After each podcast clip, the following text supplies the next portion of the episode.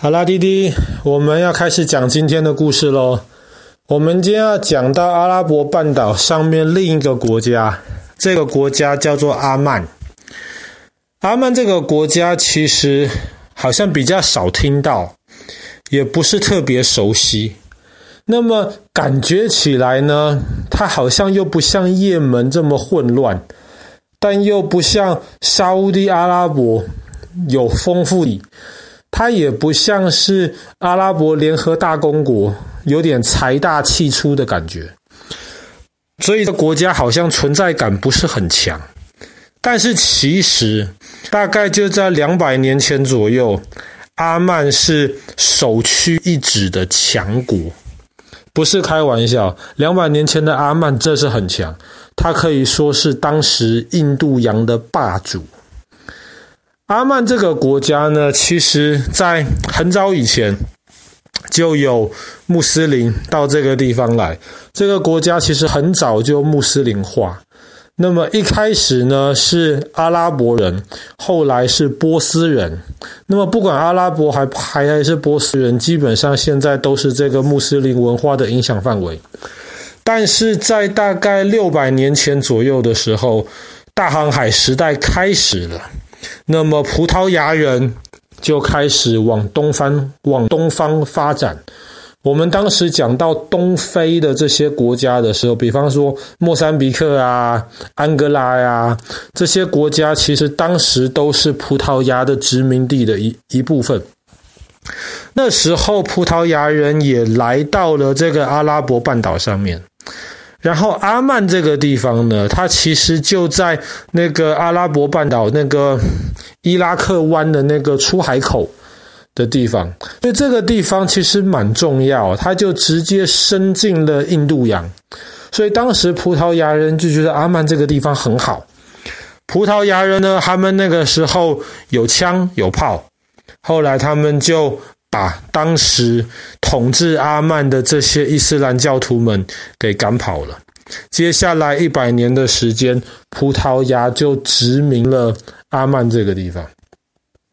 可是，一开始葡萄牙的殖民让阿曼的老百姓不是很舒服。结果后来葡萄牙人越殖民，当时葡萄牙人其实对于这些殖民地的老百姓非常非常的恶劣。所以后来阿曼的这些老百姓实在是受不了了。后来呢，他们就想办法要脱离葡萄牙的统治，他们就开始造反，然后宣布这个阿曼这个地方从葡萄牙独立了。独立了之后，葡萄牙就很生气啊，他们就要派这些军舰过来。然后要重新的好好教训这个阿曼的老百姓。可是当时阿曼独立之后的这个统治者，其实脑筋非常的聪明。他那个时候就决定跟英国人合作。为什么？因为在海上，英国人跟葡萄牙是敌人。那么他们跟英国合作，在英国的帮助之下。当时阿曼的海军竟然打败了葡萄牙的海军，而且不只是防守住阿曼而已哦。阿曼的海军甚至把葡萄牙在莫桑比克以北全部的殖民地都抢走了。那个时候，阿曼除了有自己的这个土地之外，他还有一部分伊朗甚至巴基斯坦的土地。到了东非，他也占领了今天坦桑尼亚。我们之前讲的那个讲过坦桑尼亚的那个桑吉巴尔岛，那个地方当时也被阿曼占领。所以你可以想象，整个印度洋的左边基本上都是阿曼海军的势力范围。那个时候，阿曼非常非常强大。但是那个很伟大的阿曼国王，当他离开这个世界之后，他的孩子们就开始你不服我，我不服你，大家不相亲相爱。后来没有办法，这么大的阿曼王国呢，就分成了两块，一块就是今天我们知道的阿曼本土，另一块就是我们今我们之前讲坦桑尼亚讲到的这个桑吉巴尔共和国。所以从此阿曼分开了之后，这个国家就开始慢慢的虚弱下去。可是虚弱没有多久，又发现阿曼这个地方有石油，而且有天然气。哇，又有石油又有天然气，这个时候可恶的国人又出现了。当时英国人就看准了阿曼这个地方，交通又重要，下面又有天然资源。后来英国人就强迫把阿曼，等于说几乎变成了英国人的殖民地。那么是一直到近代，阿曼这个地方才又重新独立起来，建立自己的国家。那么阿曼是有国王的，在阿曼的这个首都马斯开特，大概在三十年之前的时候呢，当时阿曼的国王就决定了，我们这个国家现在有钱啦。老百姓生活好啦，那么这一切都是阿拉的功劳，因为阿曼基本上是信仰穆斯林的，都是阿拉的功劳。可是阿曼的首都马斯开特在那个时候好像没有一个规模很大的清真寺，好像有点配不上我们这个阿曼这么进步发展的这样子的成绩。所以当时的阿曼国王就决定了，我们要在首都的中心建一座非常非常大而且非常美丽的清真寺。当时呢，他就邀请全世界各地不同的有名设计师，要来设计这个马斯开特市中心的这个大清真寺。后来得奖的那个设计，被选择选上的那个设计呢，那个。整个设计图就是非常，嗯，该怎么说，雍容华贵吧？整个设计图看起来就贵气十足。后来，当这个设计图被选上了之后呢，阿曼当时很有钱，其实阿曼现在还是很有钱。可是当时他们就从印度运来那个最好的那个白色石头，然后来建筑那个清真寺的外形。外形是漂亮的白色石头，而且当时它盖好的时候，如果只算面积的话，是当时世界最大的清真寺。现在当然被邻居阿拉伯联合大公过去了，我们之后可能会再讲到。可是这个阿曼的这个大清真寺里面，才是非常非常的华丽。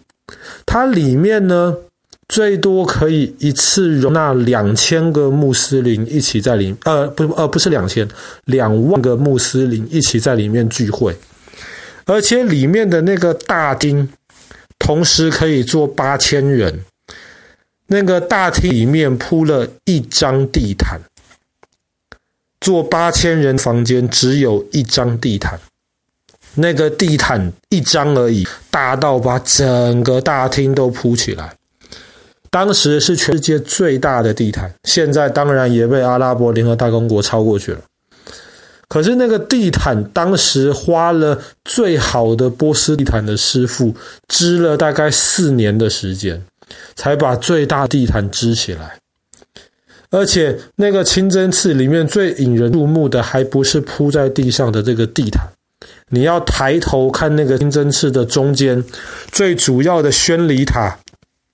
下面那个圆顶超过五十公尺高，而且非常非常大的圆顶。